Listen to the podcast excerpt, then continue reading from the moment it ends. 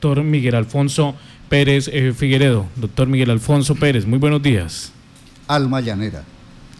Yo nací en esta ribera del Arauca vibrador. Soy hermano de la espuma, de las garzas, de las rosas. Soy hermano de la espuma, de las garzas, de las rosas y del sol. Son las mismas vivencias que orgullosamente cantamos dependiendo de la orilla, se es colombiano o venezolano Ambas naciones compartimos el llano y su alma, la que está en dura prueba en el interior de cada uno de nosotros ante la crisis generada por el éxodo venezolano. Históricamente, la diáspora ha sido de doble vía. Desde el borde de Colombia habían sido nuestros compatriotas los que generalmente emigraban a Venezuela, primero durante la época de la violencia del siglo pasado Muchos llaneros huyeron de ella, migrando para allá. De vuelta trajeron nuevos apellidos. También los dejaron y llegaron con el arpa que luego el araucano maestro Ramón Cedeño trastearía a Casanare. Después, en los años 70, otra oleada de compatriotas se fueron en búsqueda de las oportunidades derivadas de la bonanza petrolera de allí y por la precaria situación económica nuestra el bolívar se tragaba al peso. Por último, en la primera década de este siglo, huyendo de la guerra entre paras, guerrillas y ejército, una nueva onda de coterráneos, atraídos por las políticas sociales de Hugo Chávez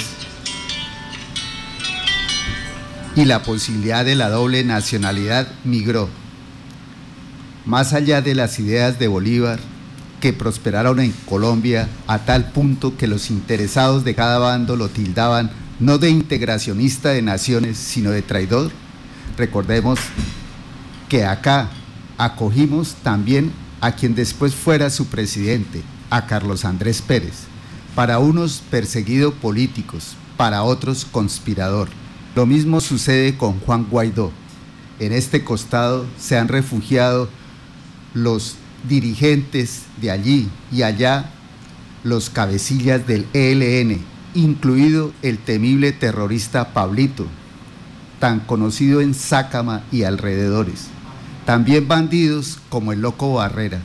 Todo esto para demostrar que en estos procesos migratorios no todos son malos ni todos son buenos.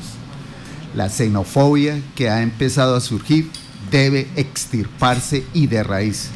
Los estudios indican que si bien en esta fase inicial padecemos una crisis, en el mediano y largo plazo las ventajas nos favorecen. Los economistas recurren a la manida frase de que de las crisis nacen las oportunidades, traducido por un pija, no hay bien que del mal no provenga.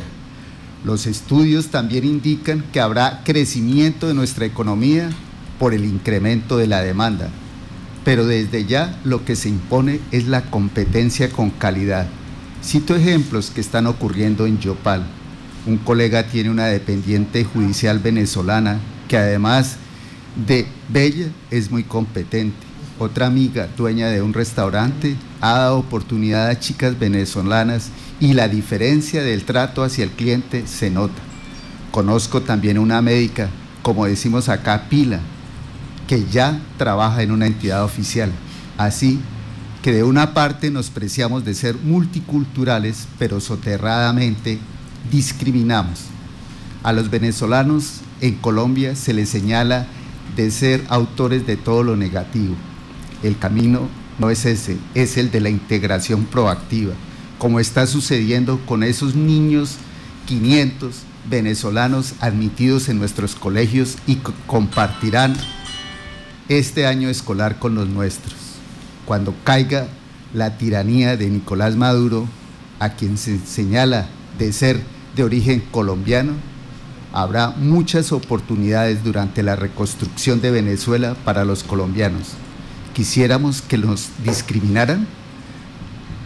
¿Recuerdan en el exterior, por la época de Pablo Escobar, cómo mundialmente todo colombiano éramos equivalente de narco, hasta ahora nos estamos librando de ese alias. Cuando llegué por vez primera a Londres me preguntaron cuál había sido mi último empleo acá.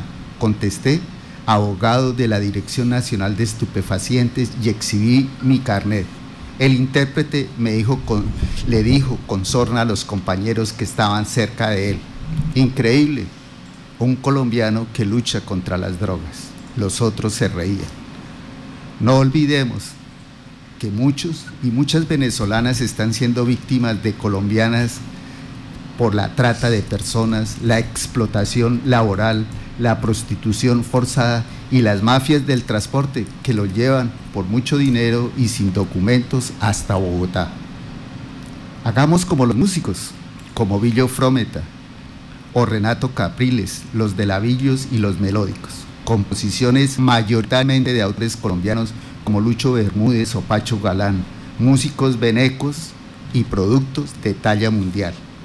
El río Arauca es un espejo de agua y como en todo espejo, a veces no nos gusta lo que vemos del otro lado, así seamos nosotros mismos. Les habló Miguel Alfonso Pérez Figueredo.